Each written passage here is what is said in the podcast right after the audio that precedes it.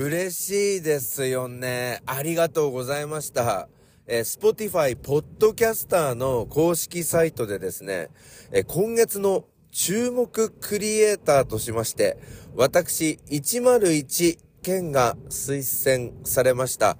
えー、運営者の皆さん、本当にありがとうございます。えー、これの発表はですね、えー、実は、えー、おとといのですね、午後2時だったんですよね。で、その日私ですね、あの、コロナのワクチン接種、2時から受けまして、えそれで、え15分ぐらい、なんかあの、様子を見るみたいな時間があるじゃないですか。で、あの、病院の待合室で、まあちょっと座ってたんですよ。別にクラクラすることも何もなくだったんですけど、その待っている間に、このポッドキャストの、えー、注目クリエイターになっているっていうのをツイッターで見まして、めっちゃびっくりして、クラクラしたんですけど、まあこのクラクラ加減はですね、多分コロナのワクチン接種のせいじゃないだろうなというふうに思っておりますけれども、いや、それくらいね、めちゃめちゃ嬉しかったんですよ。えー、配信300回目にして、やっとですね、こういう公のところで認めていただいた方がいたということでね。で、考えてみればまだフォロワー数も67ぐらいなんですよ。スポティファイ上で。それから1週間あたりの聞いていただいているデバイス数というのも125前後で推移しているので、まあ、細々とやっている私の朝の目覚めるラジオなんですが、まあ、毎日ね、頑張って更新はしているんですけれども、まあ、もしかしたらね、あのー、この毎日頑張ってるじゃんってことで、えー、注目クリエイターに乗っけてくれたのか、えー、なんだろう、こう、えー、かわいそうになっちゃって、あの、注目クリエイターに乗っけてくれたのか。それともですね、あんまり聞いてないけど、結構面白いやんって運営者さんが思ってくれたのか。つまりこれはあの、いわゆるですね、親戚の人の言葉を借りるならば、無名だけど一流っていう。もしかしたらあの、私、無名だけど、あの、一流のあの、ポッドキャスターなのかなみたいな。あの、スポティファイが認めてくれているということですから。うん、だけどね、まあ、いずれにしましても、めちゃめちゃやる気が上がりました。実はね、364回か5回を、迎えたら、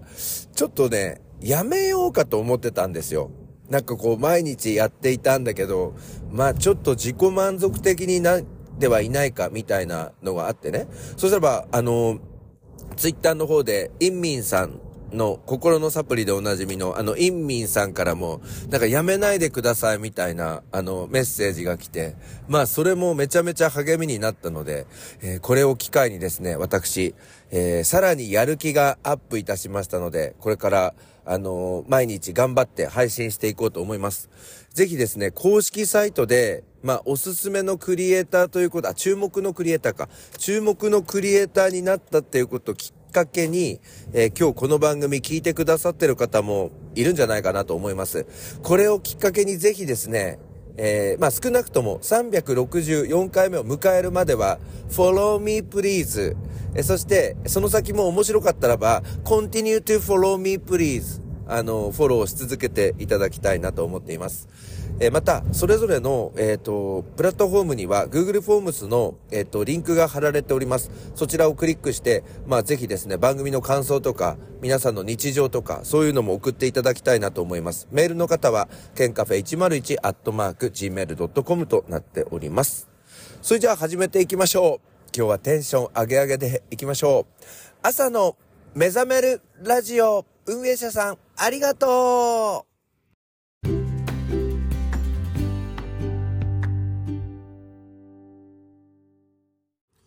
改めましておはようございます。朝の目覚めるラジオナビゲーターの101健です。この番組は Spotify、Apple、Google のポッドキャストで配信しております。ということで、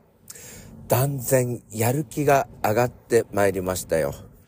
えー、今日はですね、ちょっと新しい気持ちで、そして新しく聞いてくださっている方もいると思うので、えー、あんまり田舎っぺ出さずに、都会的にちょっとやりてえな、なんても思っておりますけども。まあ、そんなことを言わずに、あの、いつも通りやらせていただきたいなと思います。えー、今日収録しているのが水曜日の、えー、朝なんですけれども、え今日はですね、いつもよりも1時間遅れて通勤させていただいているということで、今時刻水曜日の8時45分でございます。えー、外の外気温度計11度、天気は雲一つないいい天気になっております。さて、今日はまだあの水曜日なんですけど、今週のですね、えー、週末が、えー、ちょっと目白押しっていうことなんですよ。だからまあ、ポッドキャスト的には、まあいろいろ話せていいんですけど、ちょっと体的には結構きついなっていう感じなんですよね。正確に言うと、土、日、月。この3日間が怒涛の3日間っていう感じになりそうなんですよ。ちょっとスケジュールお伝えしておきますね。まず土曜日はですね、朝から体育館で高校3年生の進路決定者保護者集会っていうのがありまして、まあすでに総合型選抜などを中心に、えー、来年進路が決まっている生徒、そして生徒の保護者の方に来ていただきまして、まああの学校から挨拶をするっていうやつをやるんですけど、えっと、校長と教頭がですね、えっと、まあ、修学旅行でロンドンの方に行くということで、えー、私がその代理で、まあ、学校長代理の挨拶をさせていただいてっていう感じなんですよ。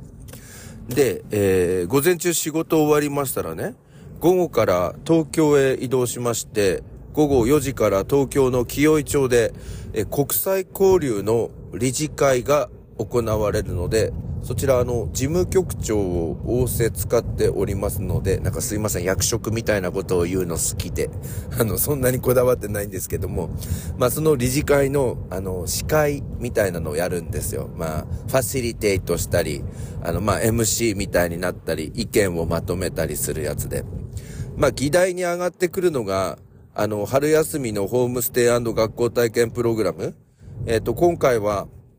えー、オーストラリアもそうなんですけど、えっと、カナダも一本出すということで、まあ、このあたりの進捗状況であるとか、あとは公演みたいなの、私も今月公演を東京でやるんですが、まあ、そういう話をしたり、あとは、ホームステイが人生にどのような影響を与えたかという測定を今この研究会ではやっておりまして、まあ論文の発表をするにあたってのデータ収集を今やってるんですけど、まあそういう話になろうかなと思います。で、その後ですね、多分6時から場所を赤坂に移動しまして、えー、赤坂か、すか、赤坂見附なのかな？それとも、もしかしたら麹町の方になるのかわからないんですけれども、えー、国際交流の忘年会になります。ただ私ですね、ちょっと、車で移動しないと間に合わない関係もあるので、もしかしたらその車になって、で、もしかしたら、あの、せっかくの忘年会なんですけれども、お酒を飲むことができないまま、東京から戻ってくることになるかなと思います。まあちょっとお酒が好きな私にとりましては、このお酒が飲めない忘年会に参加して、お酒を飲んでる奴らが調子こいてるっていうところがもう許せなくなってしまうので、あの、イライラまままままままマックスにならないように、あの、冷静に行きたいなと思います。ワンチャン、電車で移動しても間に合いそうだったらば、あの、電車で行こうと思いますが、こちら終電の縛りがありますので、まあ、こんな感じで土曜日は夜遅くに帰ってくるようになるんじゃないかなと思います。で、日付が変わって、今度は日曜日なんですけれども、日曜日はですね、朝10時、11時から、え親戚の方の法事がありまして、えー、お寺の方に行きまして、そしてお昼の時間になりましたらば、下妻の、あの、割烹料理店の方へ行きまして、あの、一席設けていただけるということで、まあ、食事会になるんですけど、まあ、そこでも、あの、お酒が出るんですけれども、この日私また午後から出張なために、えー、ここでもお酒を飲めずに、皆さんあの、乾杯とかやるんでしょうけれども、私はオレンジジュースっていうことになってくるのかなと思います。で、おそらくこちらが2時とか2時半頃に終わりまして、家に帰りまして着替えましたならば、今度はですね、羽田空港に移動いたします。えっ、ー、と、日付が正確に変わると、えっ、ー、と、月曜日の深夜の時間帯なんですけれども、えっと、私が勤めている学校の生徒たちがですね、えイギリス・ロンドンの方に修学旅行に行くということで、まあ、あの、羽田空港でのアシストをするっていう感じなんですよ。で、飛行機日本航空と、それから ANA も利用するんですけど、全部であの3つの便に分かれて乗っていくっていう感じなんですよね。あの、一つの段が。全部で三段あるんですけど。で、私は第2弾を担当するんですけれども、まず深夜の0時台か1時台に出る日本航空のアテンドをしまして、で、翌日、月曜日の朝9時台に出る、えー、JAL と、それから ANA のアテンドをするっていうことで、まあ一旦、うん、夜のやつは10時頃に集合して、まあチェックインとかして中へ入っていくんですけど、翌日はですね、あの、朝7時に、えー、羽田空港に来てチェックインしていくっていう流れになってるんですよ。だからそのために、えっと、ホテルの方を学校で予約してもらいました。あの、新しくできたホテルです。もう、あの、遠くのビジネスホテルとか行ってると、まあ、あの、それでもう時間が取られてしまうということで、なんとあの、ヴィラの方に泊まらせていただきます。で、しかも、天空露天風呂っていうのがありまして、飛行機の離発着を見ながら、おそらくあのお風呂に入れるっていうのがあるんですが、まあちょっとあれも時間があったら体験しておこうかななんて思っております。で、基本的にはこのオペレーションはですね、まあ月曜日の午前中まで続いていくんですけれども、あの、えっと、日本航空は、えっと、第3ターミナル、国際線ターミナルなんですけれども、あの、一段、あの、一グループだけ、ちょっと少人数なんですけれども、ANA の方でロンドンに飛ぶやつがあるんですが、こちらは第2ターミナルの国際線エリアから、えっ、ー、と、飛び立つということで、あの、ANA 専用の国際線エリアがあるんですが、まあ、こちらの方は何かあったら電話がかかってくるので対応するみたいな感じで、えー、おそらく月曜日の10時ぐらいに羽田空港の仕事が終わって、その後学校に戻ってくるっていう感じなんですよね。だから結構この週末は忙しくなりそうですけれども、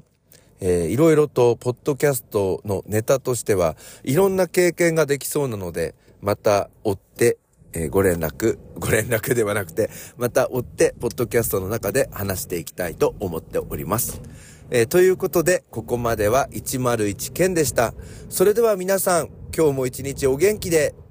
いってらっしゃい。